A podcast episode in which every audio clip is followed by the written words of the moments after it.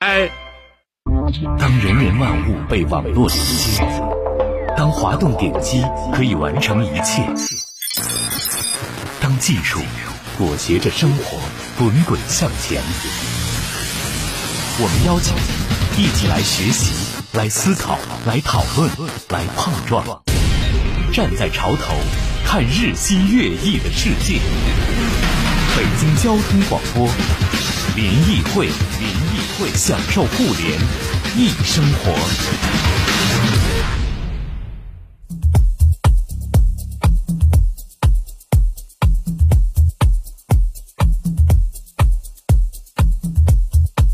享受互联易生活。这里是联谊会，大家好，我是盛哎各博位。下午好，我是徐嗯冉。过年了啊，该买大家新衣服了，嗯，是吗？你买吗？我准备，其实我就没少买最近，但是我觉得总有一两件儿还没穿过的可哎以，穿。我有好多年没有过那种过年要穿新衣服的仪式感了，嗯也没嗯干这件事儿了。你是平时买的很多吧也？不是，就是嗯就是跟小时候那那种不一样。小时候真的过年那新衣服，三十儿晚上就，哎呀，都要放在床边儿上叠好 了，哎呀，还要摸一摸，明天能穿新衣服了。现在是长大了，或者说我们现在物质条件好了，嗯所以就没有那么强烈的欲望了。就是你买新衣服这件事儿，已经一点儿都不稀奇对了。，反过头来说，这是一件好嗯事儿，代表我们生活水平提高了。而且现在不光是嗯嗯买新衣服这件事儿不稀奇，就是买衣服这件事儿也不那么稀奇 了。平常我我我打开手机就买一件衣服，对 吧？加上很咱们方中便国这个庞大的呃这个制制造产业群的聚嗯集，现在衣服真是又好又便宜，对不对啊？只要你不过分追求品牌的话。嗯第二呢，就是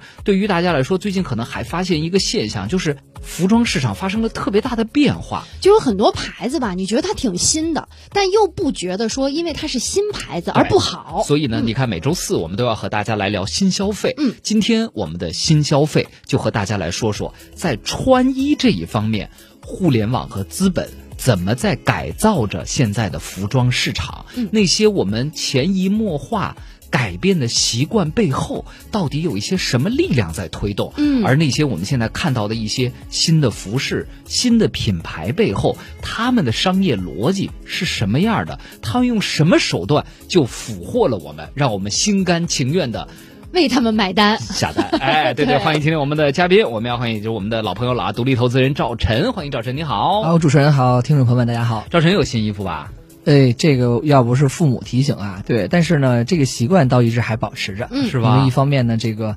作为投资人投消费这个领域啊，得得关体注着验体验。对啊、对。第二的你话得呢，穿上我觉身得感受感受是吧？对，第二觉得就是过节的很多文化习俗挺好的，还是要保留下来。嗯对，哎哎，而且我觉得这新衣服啊，最好还是要去商场买。就是啊，你不觉得吗？过年的衣服就得要去商场买才有感觉，你在网上下单就缺少仪式感。因那为还得因跟人家售货员小姐姐说，哎，那套我觉得挺好。 因为我跟你说啊，就是我不知道赵晨小时候怎么样啊，就可能父母带男孩儿和带女孩儿啊，嗯感觉是不一样的。嗯可能对于你们女孩儿过年买什么新衣服，还要征求你们的意见呀，哎，对对对，嗯得问我们，带我们去。啊带你们挑半天呀什么的。我妈反正小时候，我觉得虽然每年都给我买新衣服，啊但是很糙的。我记得有好几次都是那种大年三十儿中午，啊因为下午那个店就关门了，哦我就妈那个新衣服， 我妈哦对，忘了走上街中午才买啊哎，就揪着我到街上。那个那会儿就确是实挺糙百的货公司嘛，对吧？百货公司就那种挂在那的衣服，它嗯嗯这件儿吧啊这件儿，哎穿上大小合适吗？而且我记得特别清楚的童年噩梦就是我妈总爱给我买大一号的衣服，啊因为哎呀她觉得你要长。对，嗯嗯她现在给你买合适的衣服就浪费了，所以我记得我小时候好多年过年的新衣服都是手伸直了之后，两个手掌没有完全有办法从那个衣袖里伸出来的那种衣感服觉，像校服，然后那有点可个，怜然后那个下摆都能把裆给挡住的那种衣么服大吗啊，是啊，就可能勤俭持家吧，我 妈比较现在听起来还挺嘻哈 的。哎，真的， oversize，现在这叫潮范儿了。对 oversize，这叫 oversize 呀对不对？这叫啊，对。但是这两年来，我们说说是回到这个正题啊。我们今天跟大家来梳理一些消费衣服衣装消费上的一些趋势，也请赵晨帮我们来分析分析啊。首先，我们来看一个新东西，就是最近涌起的一些新的消费品牌，就是服装消费品牌。嗯我们发现最近有一个特别有趣的领域，就是内衣领域，你会发现有层出不穷的新品牌，就是内衣居家服、这些新品牌吧，还嗯秋不衣是秋裤还有对，嗯还不是我们想象中那种比较山寨的，嗯嗯就是小服装厂，人家那个网店那种。可精致了。设计，然后人家对功能性啊、嗯主打，然后那模特儿也都基本上都是那种，咱不说国际范儿吧，但至少一看，请那模特和拍那照很片儿。体面，让你没看上去很开哎心。，没少花钱这一类，嗯比方说举举例子哈，嗯比如说就我知道的，像现在一些新消费的品牌，像什么蕉内呀内嗯外，啊、还有蕉下，蕉下，还对，有 U Bras，不知道这个你们男生知道不知道啊？嗯还 有不知道是吗？啊、一会儿赵晨知道，还 有啊，比如说健身服领域的，我刚才说了内外嘛，嗯还有像 Maya Active，、嗯还有一个品牌叫粒子狂热，对都是在体育啊、健身啊、家居啊，甚至是内衣领域做的非常好的一些对国产品 牌。就是举，可能还有些朋友不知道，就举个例子吧，他们就相当于零食界突然冒出的三只松鼠和元气森林，嗯，就这些牌子突然就在服装界就冒出来了。嗯可能中年人还没有那么敏感，但是年轻人对他们已经趋之若若鹜了啊。对，而且这些东西都有一个特点，它品质很好，价格又不还不贵。不那么贵。对哎，来，赵晨分析分析啊，就这一类内衣啊、居家服啊、运动服这样的产品，其实这一类产品原来我记得大家没有那么讲究，比如咱们男的买内裤 A B 啊不 A B 都是讲究的 了，啊 是吗超市啊，你也甭管什哦么牌子，一个纸盒里给你装三条。对对对对对，哦，还真是，对吧？是的，是的。但是我觉得女性内衣原来比较讲究。我记得原来我们隔壁赛特商场还没关门来，的哎我时候，听听你都看过什么品牌？我没看，但是我就知 道那个五层还是四层，得有半层都是卖女士内衣的。哎，对对，一般都占的面积非常嗯对大。所对以对赵晨，内衣市场到底发生了什么变化？这些年来，嗯，其实可以这么说啊，就是我们把内衣跟居家服呢，我们现在归为一大类，嗯因为它们往往都在曾经也都是在某一个区域共同去展示的嘛，对吧？嗯对比如这个区域它卖内衣，它肯定也卖秋衣秋裤，对嗯对吧？它也卖这种起居服。是的，就起居服是后来才才兴起的一种新的这种服饰，因为大家会发现这个秋衣秋裤呢过于紧。啊、它很适合就是打底。嗯现在呢，秋衣秋裤的升级版已经变成了叫热皮，嗯啊，这是一个非常好的热词皮热皮对啊，它不只是一种秋衣，它是一种热皮，这是很多现在这个专门做秋衣秋裤的公司提出来的一个新概念嘛新概念，当然也有新科嗯技，就是 也有又新科技薄又轻又保还暖暖的和意思，嗯对它的吧？皮的意思呢，其实就是皮肤，嗯它像你皮肤一样薄，舒服对，对你皮肤没有任何束缚，但是它还可以发热，嗯啊，所以他们你看，它在往这个趋势走。内衣呢，像刚才两位提到的，像一些品牌，像 U Bras 啊，包括男士的这个蕉内，也都发生了非常非常大的变化。嗯首先呢，他们的变化有一个原因是因为。呃，为什么现在整个服装我们在这种快消了、快时尚啊，包括这种这种零售的常规品牌，像咱们以前小时候比较熟悉的，像美特斯邦威啊、班尼路啊，嗯呃，真维以以斯，啊纯、真维斯这些，包括杰克琼斯这些，你会发现这类牌子出不来了，嗯好像嗯好像很难出来一种新品牌是做跟他们风格一样的，对，对是因为这些品牌现在都已经高度的集中化了，嗯而且呢，被体育用品在不断的降维、降维、降维。嗯你会发现很多体育用品转潮牌非常成功，嗯啊，像咱们国货的骄傲李宁啊、安踏呀、安踏这菲些，乐包括都是鸿星尔克这哎对对对次水灾人家赞助以后，也带来了非常好的一个哦大的销量。哎，对这个啊趋势，对叫体育品牌转降型，维打击降维降做维时尚，没错对吧？没错做这种时尚的成衣啊，没错，嗯对。然后呢，一是时尚，第二体育用品本身它天然有功能性，对非常好的功能性。嗯所以它走功能性领域的这些潮流服饰，它就有一个非常好的核心竞争力。嗯咱们其实之前那个录节目之前，咱也聊，其实体育用品在科技上的这个研发跟投入非常非常高，嗯甚至他们很多这些面料跟这些专利都已经变成自己独有的了。嗯它可以授权给其他牌子用，但是这专利费也不菲。嗯哎，所以其实你会发现，在整个成衣市场，它首先受到很多来自于外来的这些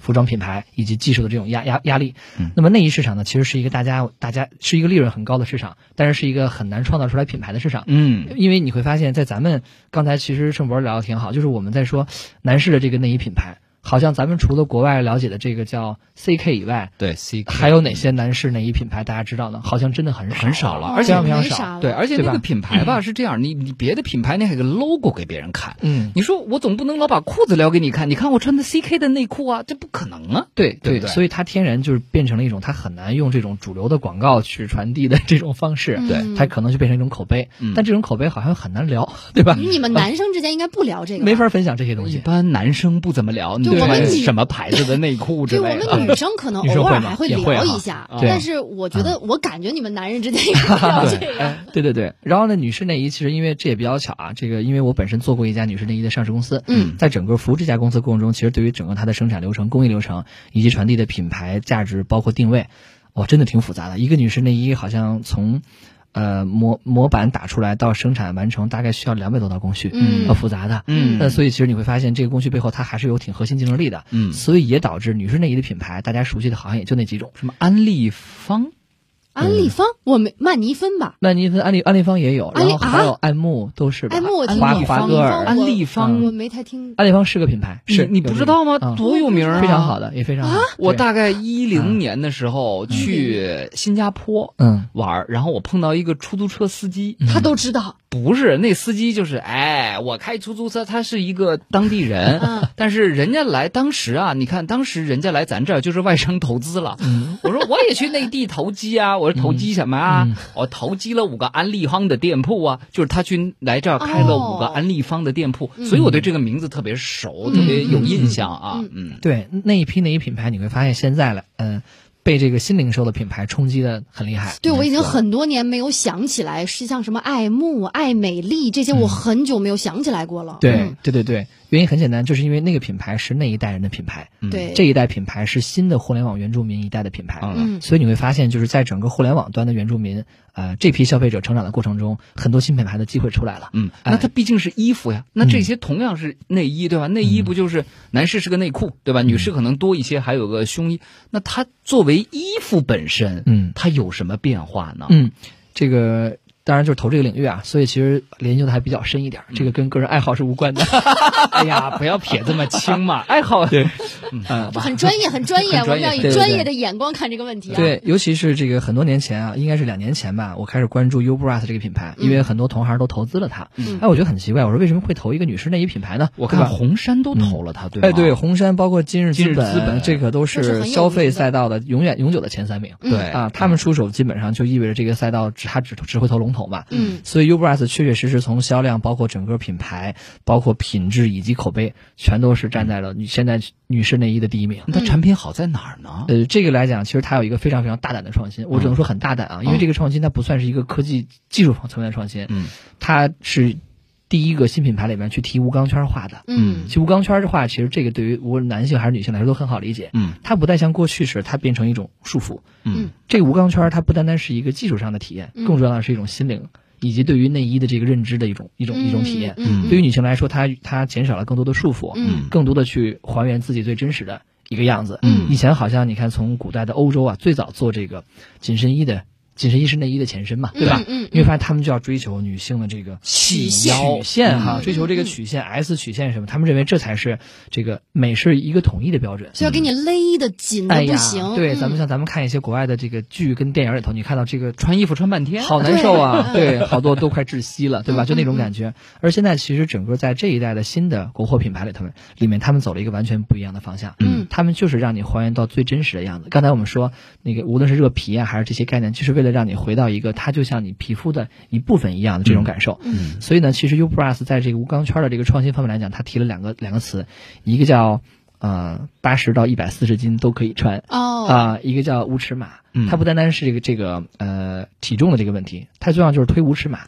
无尺码有个什么好处啊？其实大家会发现，你它们供应链简单了呀。特别简单，而且退换货也会少很你多。嗯会发现在这个整个服服饰以及鞋帽这个领域，最难的是衣服和鞋。嗯，你会发现鞋现在都已经快有半码啊尺码太多了对对不对？对，但是这个无钢圈只要提出来以后的话，你会发现它的 size、就变得很很少了。嗯，对，我可能 x L 跟 L 甚至 x x L，它覆盖的这个真实的这个体型可以比以前更多种。嗯但是你会发现买衣服不行，买衣服买买成衣的话，你可能就要差一码，差零点五码，差别很大。嗯对鞋差差零点五码就能差出来完全不一样的脚感。嗯对所以这是一个很聪明的创新。它对于上游做模具，做它是用材料学，它战胜了这个模具的这个精准。嗯所以这是一个非常非常好的创新。对嗯，所以就是这本身产品上的嗯这种创新，既有肯定带来生理上的舒适感，嗯同时又有心理上的这种跟女性这种心灵解放似的这种哎感觉。对对我觉得吧这应该嗯是一种文化变迁的体现。对，是的啊是的然后这又导致了它本身 SKU 的嗯减少和嗯退换货的成本的降低，嗯没错所以这是一举多得的事很聪情，明非常对吧棒啊非常对棒。那我对嗯想问个问题啊，因为我之前确实不知道这个牌子，没有听说过啊，嗯他怎么做宣传呢？因为原来啊，再怎么样，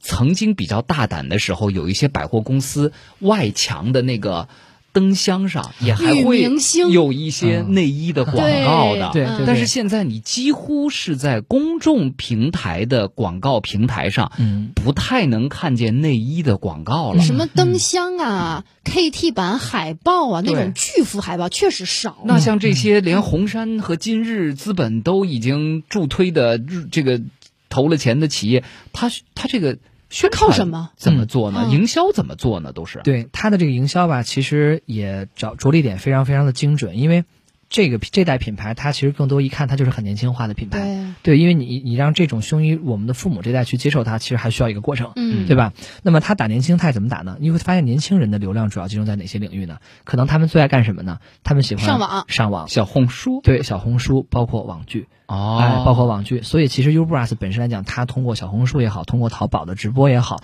通过大量的网剧的这种植入也好，包括可能它不见得植入，它在网剧的前后它做赞助，嗯这个也是可以的。嗯所以它更多的是通过互联网的渠道，非常精准的找到这批用户。嗯甚至呢，它是主动的分析好用户画像，去找精准投放。啊，对就这是是这新一代消费的新，对吧？对对就不走对传统渠道了。没错，哎没错，嗯嗯对。然后呢，其实我们也做过一个一个基于市场研究，就是，呃，这个报告听起来其实还挺残酷的，因为大多数的就中国人啊，平均算下来，每天会在手机上花费五点一个小时嗯是看手机的，嗯那其中百分之三十的时间都在看短视频，嗯所以他们在短视频上也做了大量的这种广告的投入，嗯对，包括社交媒体，社交媒体大概占到我们每天用手机时长的百分之二十五左右，嗯，所以广告商以及品牌商他会非常非常聪明，嗯就把广告投到这些领域去，嗯就能够非常精准的换回他想所要的这批年轻用户。嗯对，嗯对。这是他们的做法。对，所以你看，从这一个牌子来看啊，这个“新”字儿从产品本身、嗯，硬件本身、产品背后的理念本身，从它的营销、营销本身，，营销本身，其实都用了一种跟与传统的服装企业完完全全不一样的打法来做这件事情啊。对然后也取得了成功。同样的，还有一个内衣品牌，就是咱们也别做的跟跟那个 u b e 做广告似的，还有就是蕉内蕉内蕉内对吧？对蕉内对据说现在估值已经有二十亿了。没错，没错。天呐，一个内衣企业估值能有二十亿，嗯然后我还真节目前上这个网站看了一下，嗯看的啊，第一，我觉得它就是这个网站的设计美工特别漂亮，嗯一看这东西就显高级。而且色彩特别斑斓哈，对色彩很漂亮。对，，第二呢，就是嗯它还缺货，啊，哦，还有这个，我还想买条内裤来着，我这码儿还没有，还饥饿营销了好多码好多颜 色嗯还没有。嗯对，然后后来我一查吧，嗯类似这样的品牌我还查出来好几个，嗯就是那个主页一进去一看，哇，那就是很高级，嗯很有高级感的这种。来让我也看看 啊。对 啊，像嗯蕉内它有什么样的一些特点呢？这个牌子也算目前比较当红炸子鸡的一个内衣品牌，太红了。蕉内哦应该现在是男士内衣的 number one 嗯第一名了，当之无愧第一名，从销量跟估值都是第一名。嗯呃，为什么它能够成功呢？其实这个刚才咱们说了一半儿，就是你会发现男士的这个内衣品牌啊，一直是空缺的。就是国内的品牌，你会咱们三咱们枪咱们再往前追溯啊，三枪对，都是 CK 对吧？啊包括一些这个和做大量的杂牌，哎 OEM 对吧？什么南极 人啊、北极什么这对对些，对南极对对北极的 好像都是这些。你会感觉到那代那个内衣有一个什么特点呢？就是你爸妈也你爸也在穿，对吧？我爸所是以要穿到内裤出洞才会换新 的，好真像的大家的爸爸都是这样，他们说这样很舒服，对，嗯就连我自己都是，就是那嗯内裤得那那个松紧带儿都已经就是不太好使了。露头出来皮筋儿都松 了啊，然后啊要换条裤，因为你就想那穿在里边嘛，嗯，好嗯也像没有无所谓没有感人觉能看得啊见，它能完成它的基本功能就好了。对对对这还有什么更多的能讲究的地方吗？对不对？嗯啊，对，当然其实这么说来也是。当时那批内裤的材料的透气性 不好，所以得用这种方式来透气，是吧？ 对，正好说到透气性，现在很多都是用莫代尔嘛，嗯所以其实以莫代尔为主要材料的一批品牌，他们就是刚才咱们说像蕉奈他们这这批，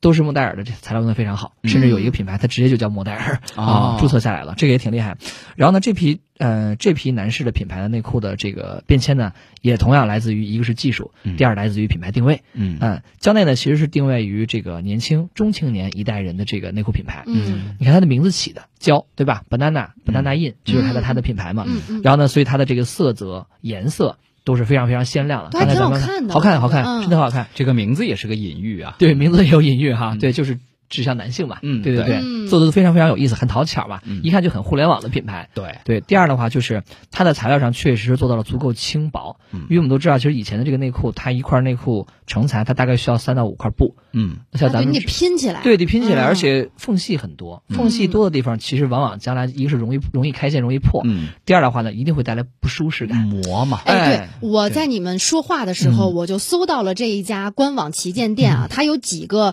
让我觉得很新奇的。呃，宣传标语，他是这么说的：他说我们有没有缝制标签的内衣，构思了无感标签内衣品牌，嗯对还有无缝衔接的技术。对。哎，我觉得这个挺有意思、啊。好多家都在做，因为我今天没买这蕉内，嗯我就买了另外一个品牌，嗯叫做七号公馆，七号公馆反正那个价格跟那个蕉内内差差不多，然后那个广告呢拍的也是差不多，哦也也挺挺高好级看的嗯它里边也主打一个，就原来咱们一般买内裤啊，因为咱们国家服装有那个水洗国标是吧要求，要它求得有一个标，嗯你的材料啊、水洗啊什么的，而且那个好几沓儿那啊，个一哎沓呀儿，越好的牌子越多，好像。那 个标基本上就在后腰这个位置。对嗯你要不剪掉的话，它会磨。有时候剪的不好，它那个棱儿就剪完之后那个棱儿还会也扎磨了，还会但扎是这个牌子也跟你那个一样，嗯它把这些东西都印到了嗯你的那个内裤上内面衣，上，而且它还不是印在挨着肉那面儿，它是对印在是外面外这侧一面儿印对在腿的那个位对置，，这也是它的一个对卖哎，点对，。我觉得这个也挺有意思的。嗯它实际上只是一点点的创新，嗯，但是可能就会给你提高一大截儿的体验体感感舒你适。知道曾经有多少人是因为这个标而过敏的吗？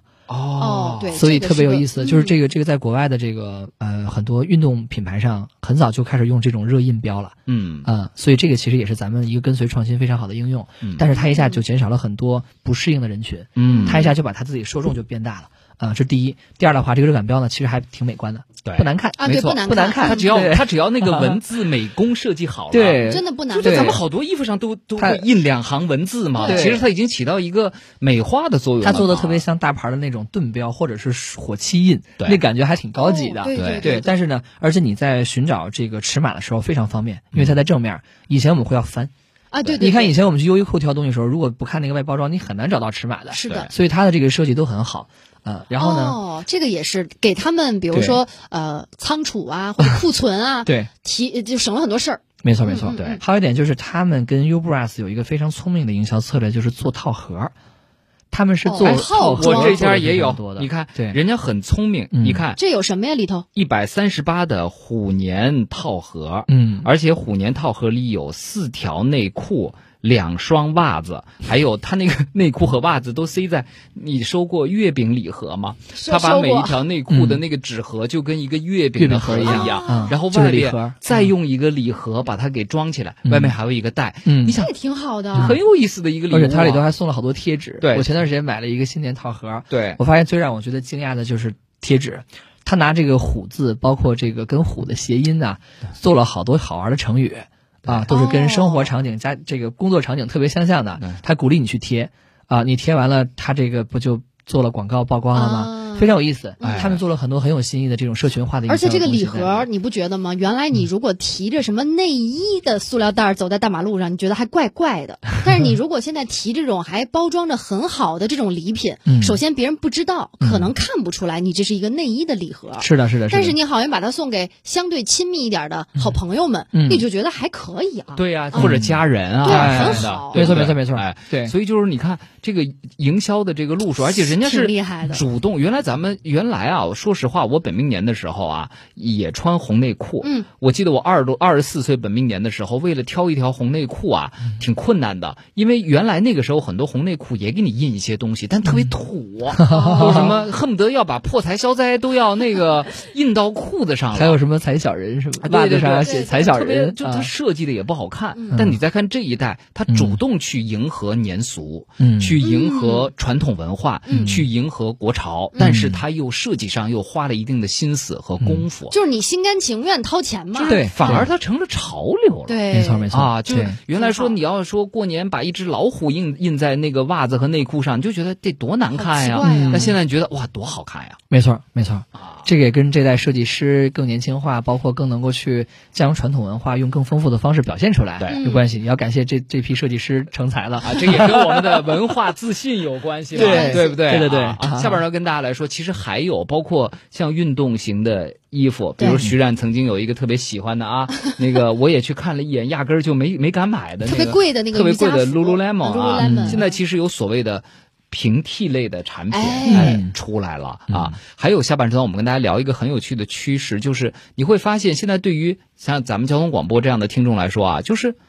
终端品牌仿佛一夜之间从我们的生活中消失了。啊，就是大家去商场，你花三四千块钱买的那种外套，好像已经见不太到了。对，一两块轻奢，级或者你别也不太会去买了。对，当年的什么 Tommy、Polo、哦对 Esprit，啊哦，虽然店还开着鳄，鱼什么的，但嗯鳄鱼、对 Lacoste 之类的哈，对对你就不怎么买了，嗯，对吧？现在我要相么信就我是，爸妈也不送这些，要么就是快时尚 Zara，对或者底部的一些潮牌，嗯，要么就是顶上的奢侈品，。对，中成衣间这块服装市场它去哪儿了呢？哎嗯，我们到下半时段也和大家一起来聊一聊啊，稍事休息，咱们一块儿见。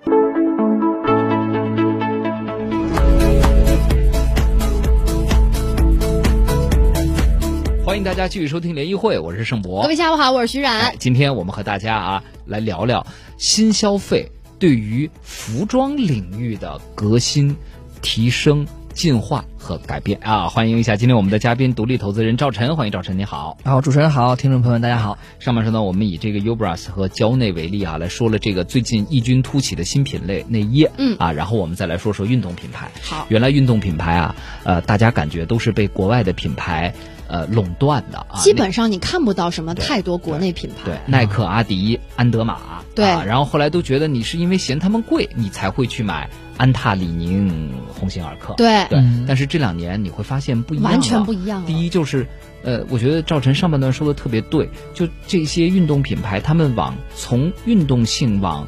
时尚性走的这个路就特别的成功。嗯对李宁做中国李宁，对，包括安踏现在做的很多休闲服都。菲乐现在很包火，括奥运系列多棒啊！哎，对吧嗯对对对，菲乐有一度我